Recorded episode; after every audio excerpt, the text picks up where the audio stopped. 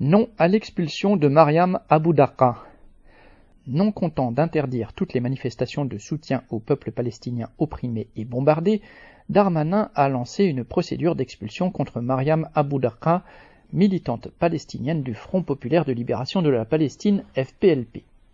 Née en 1951 à Gaza, où elle vit, Mariam Abu est une militante féministe hostile au Hamas et revendique, citation, de construire une Palestine pour tout le monde. Fin de citation. Elle est venue, avec un visa de deux mois, faire une tournée de conférences en France sur les conditions de vie des Palestiniens et contre l'apartheid que l'État israélien leur impose.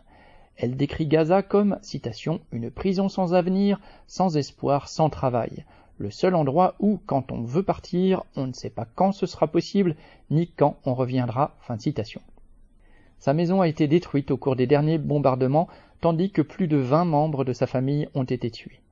Mariam a été arrêtée puis assignée à résidence à Marseille le 16 octobre sur ordre du ministre de l'Intérieur en présence des militants de l'Union juive française pour la paix qui l'accompagnaient et organisent sa tournée. Début octobre, la présidente de l'Assemblée nationale avait refusé sa venue lors de la projection d'un documentaire sur Gaza organisé par une députée LFI.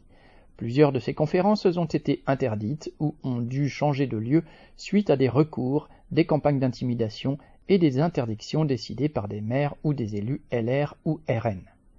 Quelles que soient ces différences politiques d'avec le FPLP, Lutte ouvrière dénonce la décision des autorités françaises. Tous ces politiciens réactionnaires se cachent derrière le fait que le FPLP, organisation nationaliste palestinienne se revendiquant du marxisme, est classé comme une organisation terroriste par Israël et par l'Union européenne. En prétendant que les conférences de Mariam Abu Darqa présenteraient une menace à l'ordre public, le gouvernement fait preuve d'une hypocrisie sans limite. En réalité, au moment où l'armée israélienne s'est lancée dans un massacre sanglant à Gaza, l'État français, soutien sans faille du gouvernement Netanyahou, veut étouffer toute critique et faire marcher tout le monde au pas. Xavier Lachaud.